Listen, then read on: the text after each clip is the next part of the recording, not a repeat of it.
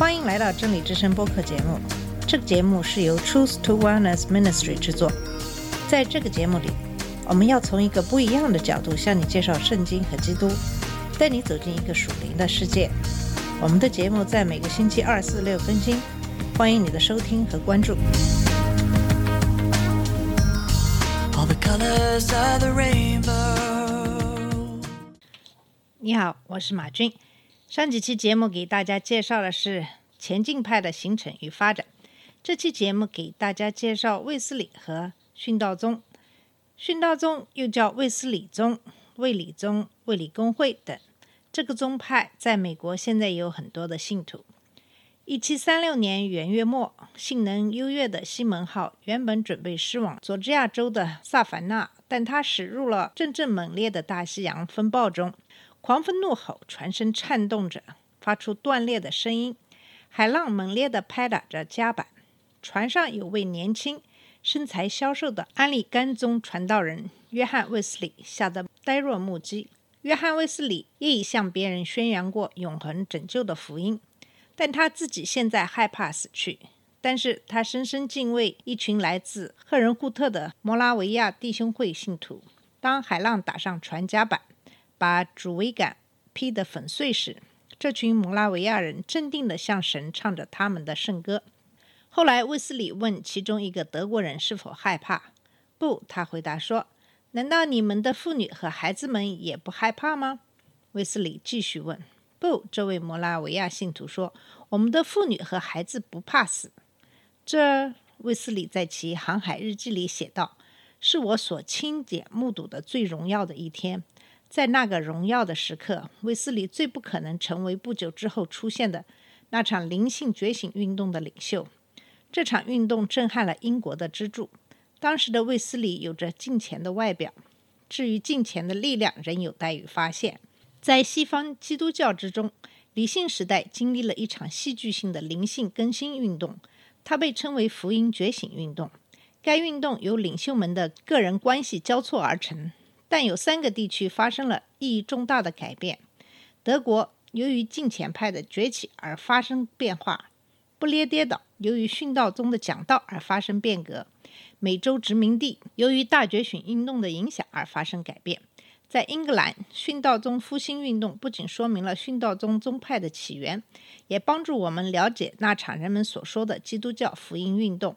这些福音派信徒是谁？他们是如何在基督教史上占有重要的一席之地的呢？那些唱着圣歌和卫斯理一起乘船前往佐治亚州的摩拉维亚人，代表了福音主义的一个重要分支。正如我们所知道的，他们是前进派信徒。而福音派的主体则来自大不列颠和它的殖民地。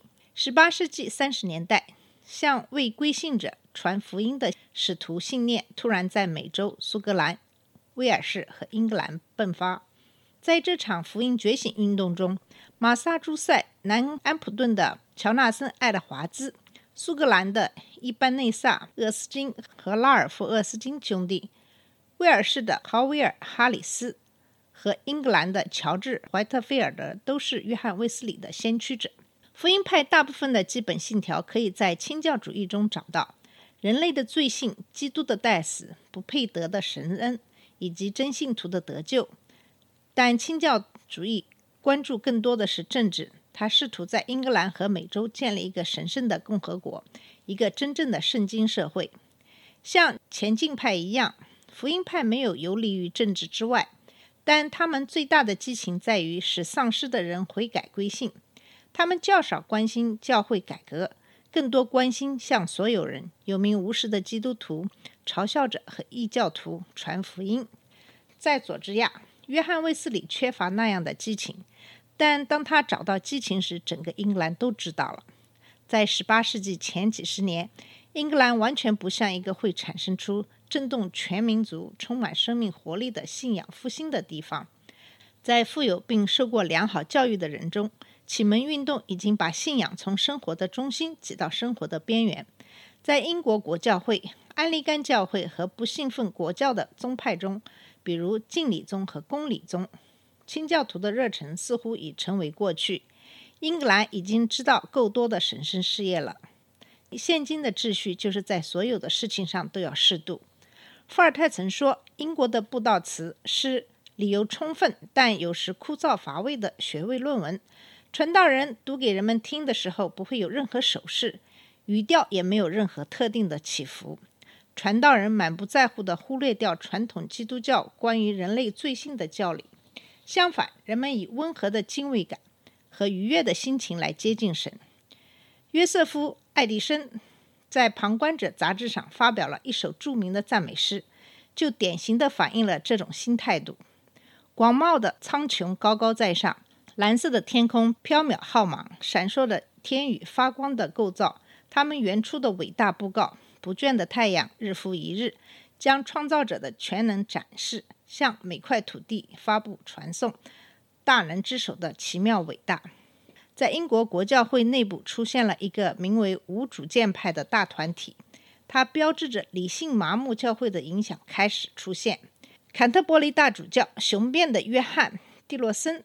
也在其中，他不遗余力地抨击被他称为的宗教热忱。这种热忱包括任何受到热情的传道人所鼓动的情感表达。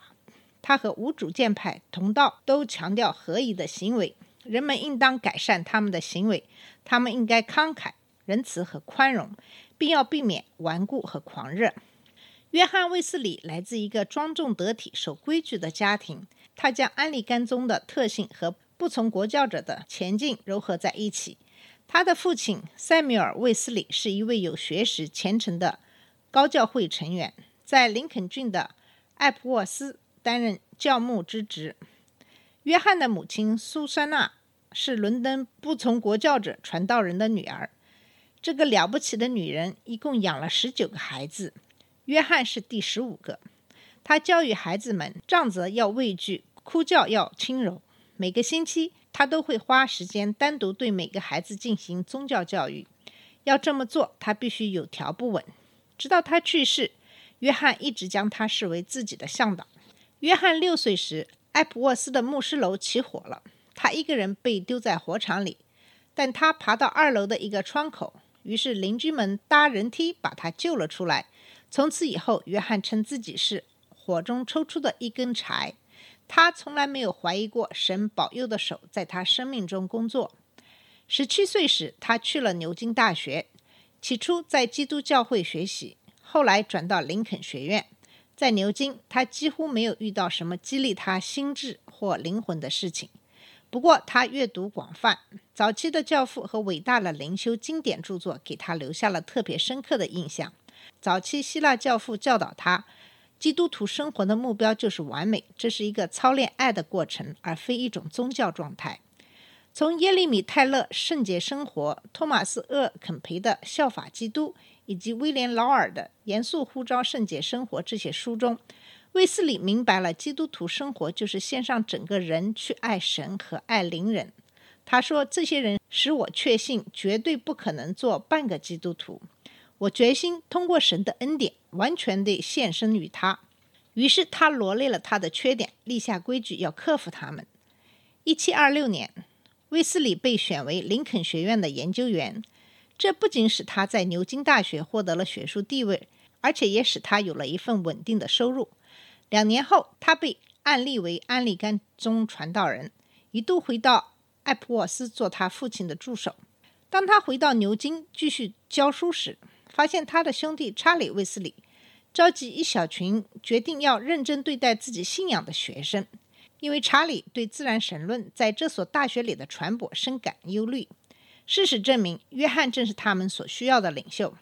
在他的带领下，他们拟定一套学习计划和生活准则，侧重于祷告、读经和经常参加圣餐礼。这个小组很快引起人们的注意。同时招来一些不严谨的大学生们的嘲笑。这是牛津的热忱吗？他们称之为“神圣俱乐部”、“圣经蛀虫”、“循规蹈矩者”和“改革俱乐部”。而“循规蹈矩者”这一标签便一直贴在他们身上了。这个小社会的成员是一群很热心但又很不安定的灵魂。当一位市民或新生加入他们时，他们会找到新的热忱。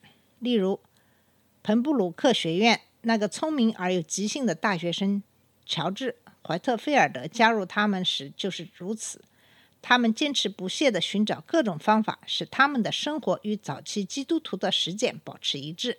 他们施舍穷人，也探访囚犯。但约翰很快就承认，他缺乏一个真正的基督徒应有的内心的平安。神一定还有别的什么旨意。不久后，他就收到前往佐治亚的邀请信。他的朋友约翰·伯顿博士建议他及其兄弟查理都去詹姆斯·奥格尔索普将军领导的新殖民地侍奉神。查理可以担任将军的秘书，约翰可以做这块殖民地上的查普林。约翰欣然接受这个向印第安人传福音的机会，因此十月份，兄弟二人带着年轻的理想主义和传教热情登上西门号。他们完全没有意识到未来海上和灵魂中的风暴。整个佐治亚的这段插曲证明彻底失败了。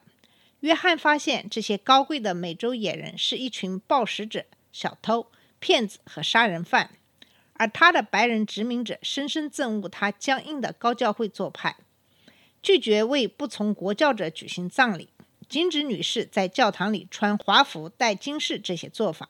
约翰与萨凡纳首席地方法官十八岁侄女苏菲霍普基督的可悲恋情加剧了约翰的沮丧情绪。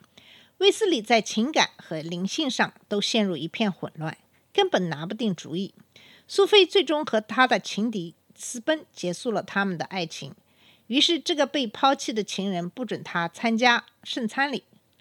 她愤怒的丈夫起诉约翰诽谤苏菲的人格，审判拖了很长时间。经过六个月的折磨之后，威斯里终于厌恶地逃离了这块殖民地。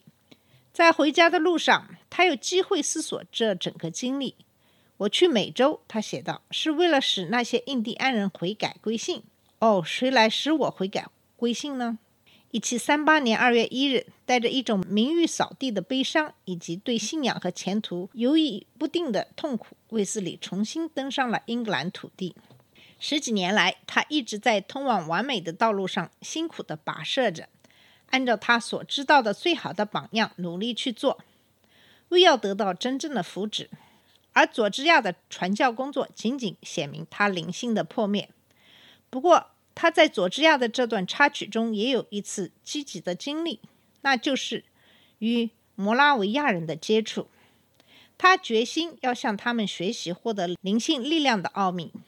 在伦敦，他遇到了彼得·波勒这位年轻的摩拉维亚传道人，使卫斯理明白了一件事，那就是他需要新生和个人对基督的坚定信仰，这能使他胜过罪，得到真正的圣洁。